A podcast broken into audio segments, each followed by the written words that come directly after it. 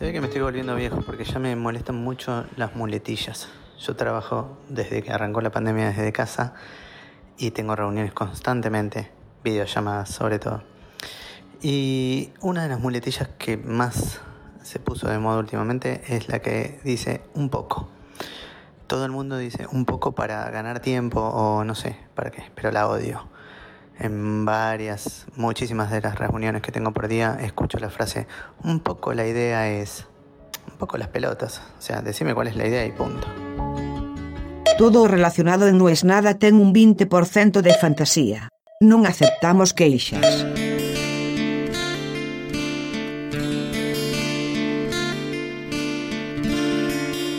Yo ya había empezado mal.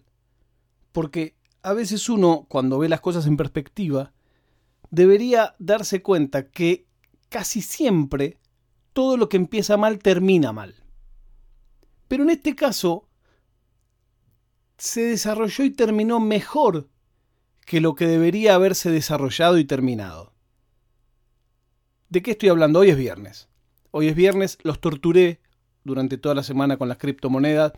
Entonces, mi forma de pagarles por su lealtad es abrir mi corazón al arcón de los recuerdos de ese Guillermo Fierita joven, con los pelos verdes que pasaba de Banfield a Capital. Pasaba a vivir solo, era toda una aventura.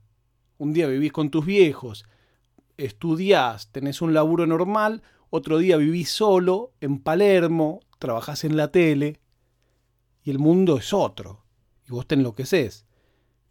Pero lo que nos importa es otra cosa.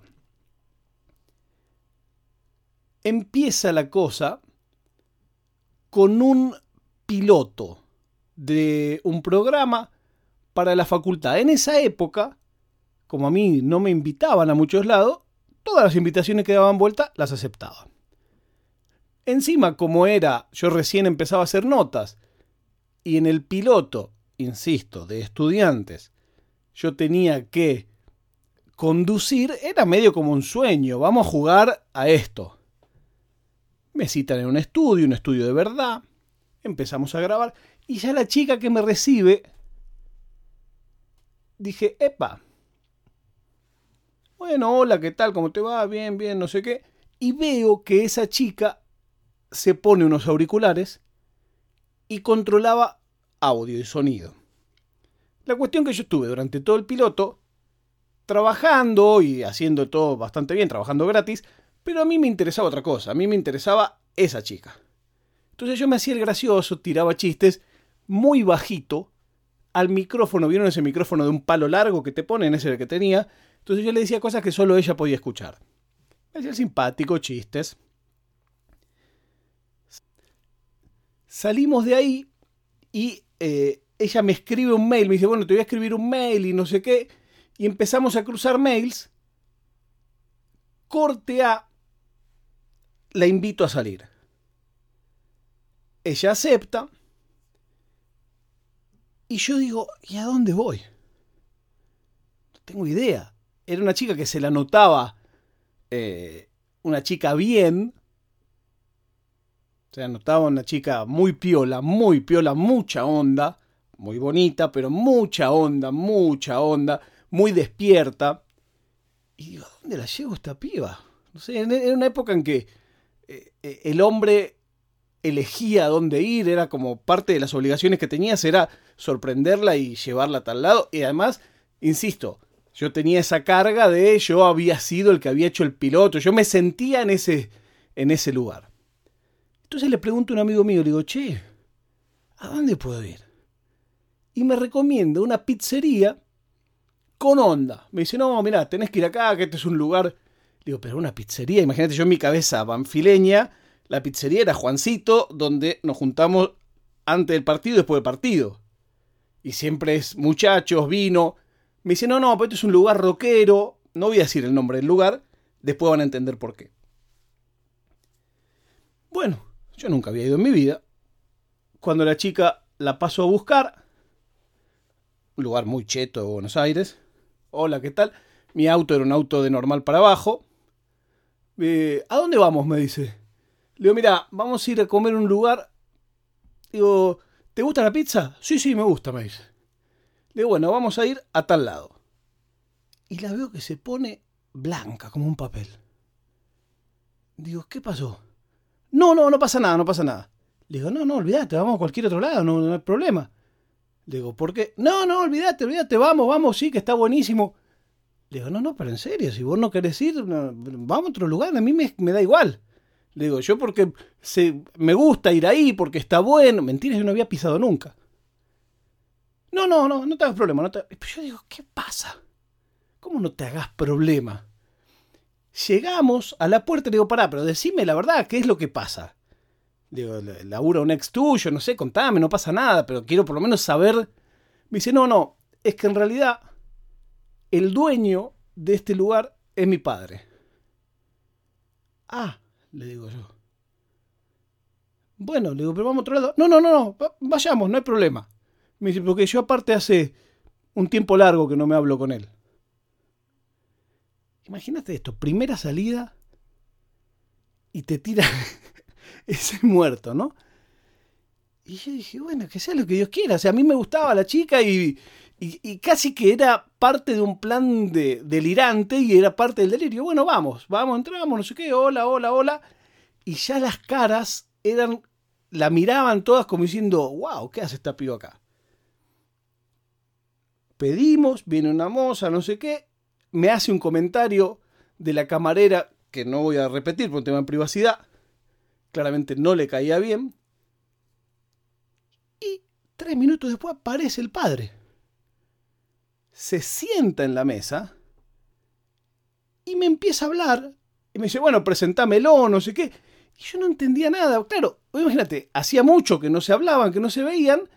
El chabón flasheó que yo era el novio.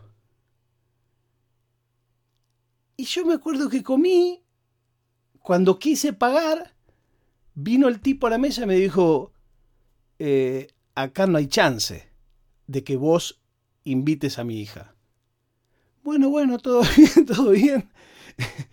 y de ahí me fui, flasheado todavía, y quedé tan como mareado que no sabía cómo cerrarla la cita.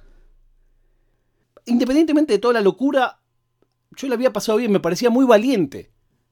En algún punto a mí me gustaba, porque era como parte de la personalidad de esta mujer, de te proponen ir a la pizzería de tu padre con el que vos estás peleada y no te hablas hace un montón, no sé qué, y en vez de irte al mazo decís, no, vamos, y vas al toro con un chabón que no conoces a plantar cara ahí, a bancártela. O sea, en algún punto todo eso me, me generaba admiración. Digo, wow, qué valiente esta piba.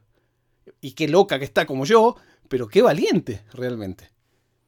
Y en un momento me agarra como la batata, nerd, y no sabía como que no estaba claro si había onda más, no había, no sé qué.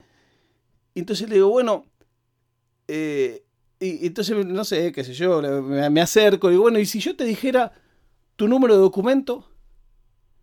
Y ahí otra vez la piba se puso. Me dice, no, no, para, para. Acerquémonos, está todo bien, no pasa nada. Pero contame por qué sabes mi número de documento. Y se, y se re paranoiqueó. Y le dije, bueno, después te lo voy a contar.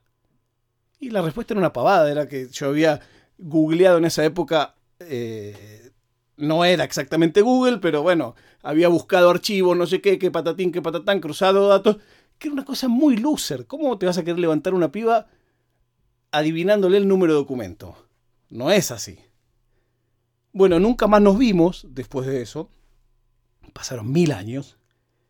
Y un día vamos con mi esposa y mi hija a sacar la visa para Estados Unidos y yo en la sala de espera creo que la veo.